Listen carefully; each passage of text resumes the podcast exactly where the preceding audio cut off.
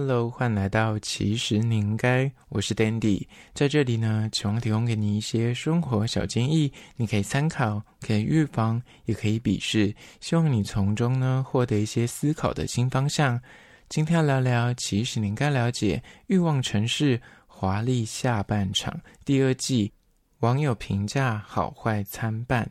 今天要聊聊关于说《And Just Like That》来到了第二季。去年的第一季播出的时候呢，因为它那个剧情的辛辣度有别于以往欲望城市系列，就是没那么辛辣，所以网友就是正反在论战，说，诶，到底这样是好还是坏？那成功的勾起所谓的欲望城市迷的回忆杀。那第二季回归之后呢，又带出不少中老年人会遇到的人生议题。那今天就要聊聊到底看点为何。首先，第一个看点呢，就是一定要讲到女主角凯莉布莱肖。她在第一季的时候呢，大家应该都看过了。她的丈夫 Mr. Big，然后离世之后呢，凯莉布莱肖在芳龄五十岁的年纪，竟然还可以找到真爱。但这个真爱呢，其实算是她的旧情人。那她这个故事中间也遇到很多，比方说她被加入那个。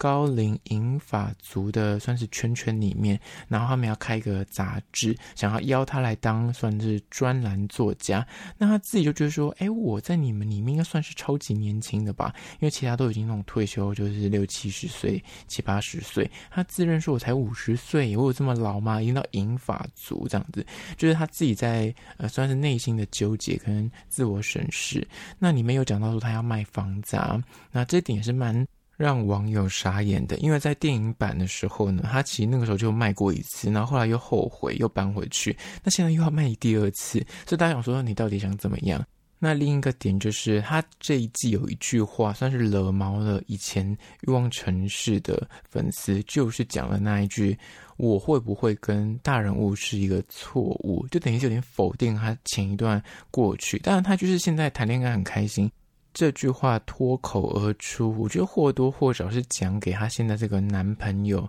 艾登听的。那另外一方面，当然也是。可能就他内心真的有去思考过，说，哎，他当初跟大人物是不是一个 mistake 这样子？所以大家都对于他这句话说，你这样是不是否定了这个算是前夫的过往嘛？不是也是蛮糟糕的？那接下来第二个看点就是这个新男朋友艾登的感情线。如果你是欲望城市的老粉的话，过去艾登就是其实他出现过蛮多次在这个剧集中的，那他出现的点。就是在于说，当初凯莉跟这个大人物闹分手的时候呢，就出现了这个新欢叫艾登。那当初他的恋情中间刚好卡在说他跟大人物分手，那中间刚好出现了这个艾登新男友，但是当他又再次遇见大人物之后呢，他就甩掉了艾登，所以艾登对他来说，对凯利布莱肖来说就是个备胎。而且在电影版的《欲望城市二》之中呢，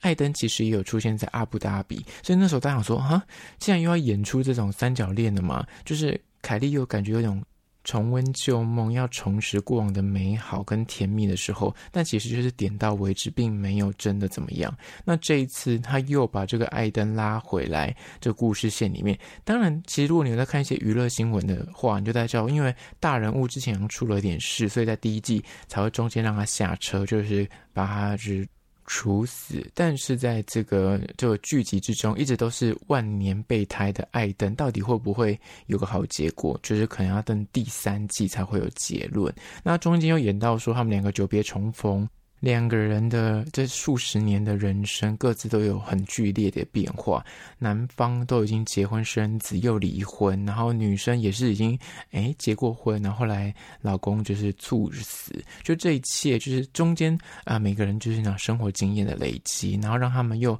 重新的相遇，但是又迫于无奈，因为男方有了小孩，现在卡了一个小孩因素，所以两个人要远距离。那刚刚讲到，就是女主角凯莉她想要卖掉。他现在的小套房，然后去买一个大的房子，也是因为他想要实行那个同居的规划。但是后来就因为一个事件，那男方又放不下他小孩子，现在就是打算以远距离的方法要这样子谈他们的恋爱，然后可能是三五年之后，等小孩子大到一个程度可以离家之后，他们两个才要搬进同个屋子。那这个感情线大家也是蛮期待，说他到底会不会开花结果了。接下来第三个看点呢，就是。这一季被观众深深的讨厌的 c h a d i a s 这这个角色啦。那这个角色其实第一季就出现了，是个非二元性别的单口喜剧演员。那第一季出现的时候，大家想说，哇，这角色蛮有趣的，而且很就是跟现在的时局。很呼应，但是这个角色在第二季就真的不是很讨喜，因为他感情上就很善变，而且很情绪化，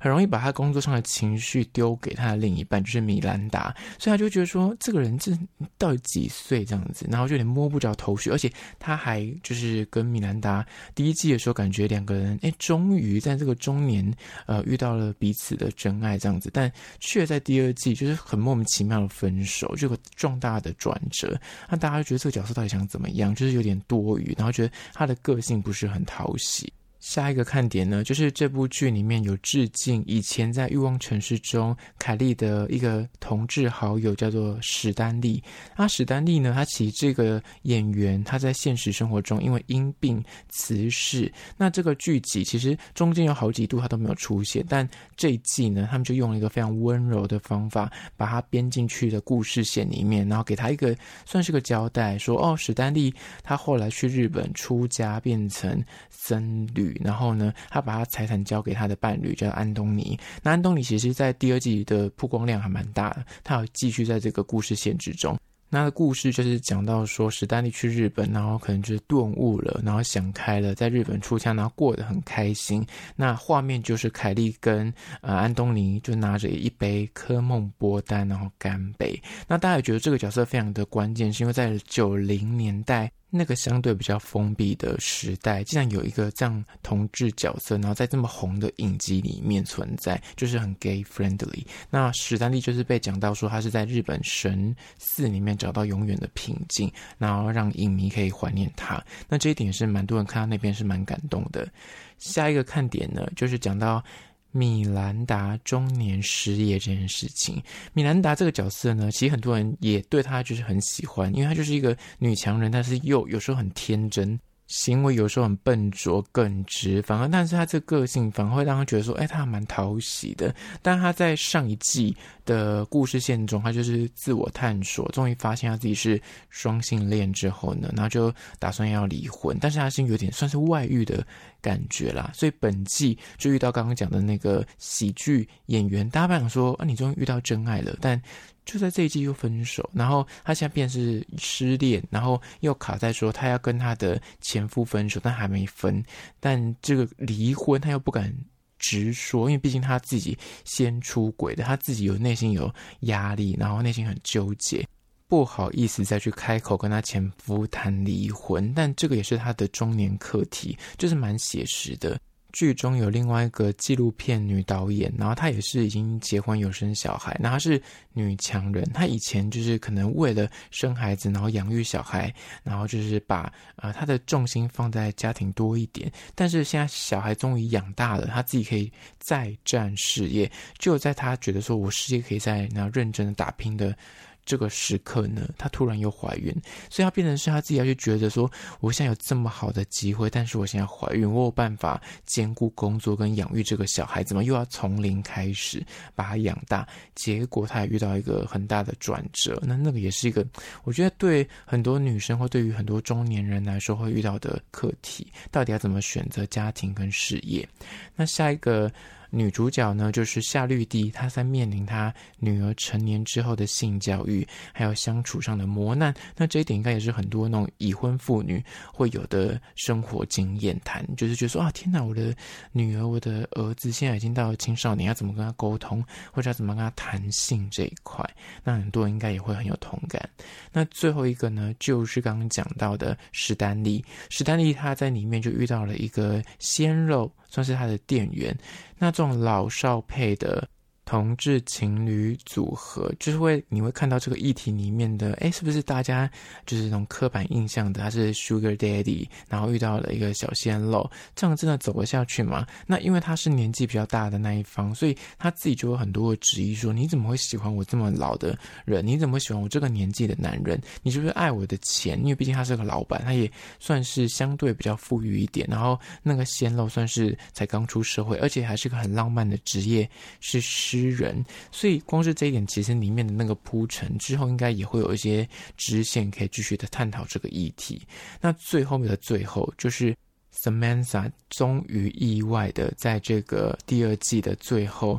就是有出现几个片段，然后而且他还是跟凯莉布莱肖通话，大家就是想说，哇，真的是。回忆杀，当初第一季的时候闹翻，就是打死不回归。那现在因为 Samantha 跟导演有个协议说，我愿意回归来演这个角色，但是我没有要跟任何演员有接触或对戏，我只出现几幕，然后我只是想给 Samantha 几个交代这样子。那他这个出现也让大家想说，哇，天呐，Samantha 回来了。当然，影迷也在引颈期盼说，那这样第三季已经确定开拍，会不会看到四个那经典女郎又站在一起，在大街上走在一起，并肩而行？那大家可能可以继续看下去。那只有今天的华丽下半场第二季的剧评，希望提供给你做参考。最后还是要介绍一间日式汉堡店，我之前有介绍过，但是没有拍影片。这一次我再去吃了一次，然后来跟大家推荐一下，叫做哇酷哇酷 Burger 中山店。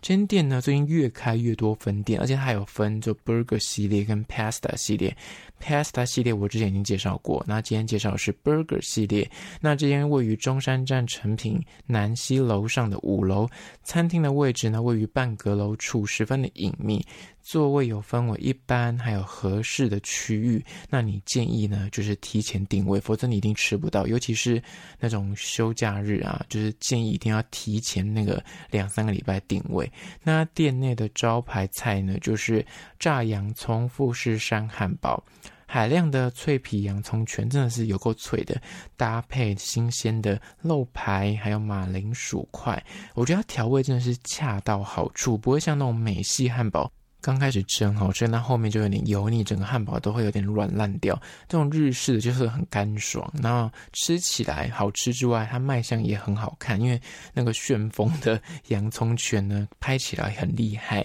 很适合拍照打卡上传。那另外我私心推荐你一款甜点是焙茶白葡萄焦糖法式，就算是个吐司啦，但我个人觉得这款它比较偏甜点，就建议去的时候，如果你们是两三个人，除了你。你们各自点餐之外，这款可以把它当成是小小的，算把它当蛋糕或甜点来吃。我觉得它层次非常的绝妙，那个焙茶的滋味，还有它的那个鲜奶油，搭配它那个焦糖处理的口感，就是层次极高，很推荐你可以试试看。那今天叫做哇酷哇酷 Burger 的中山店，就再次推荐给你。相关的资讯呢，我拍影片我放在 IG，其实你应该。那如果你对今天的剧集的介绍有任何的想法，或是你有有任何的疑难杂症，都欢迎到 IG 来跟我聊聊。那最后关于说，如果是厂商的话，在资讯栏会有信箱，或者你可以加我 IG，其实你应该私讯跟我联系。好啦，就是今天的，其实你应该下次见哦。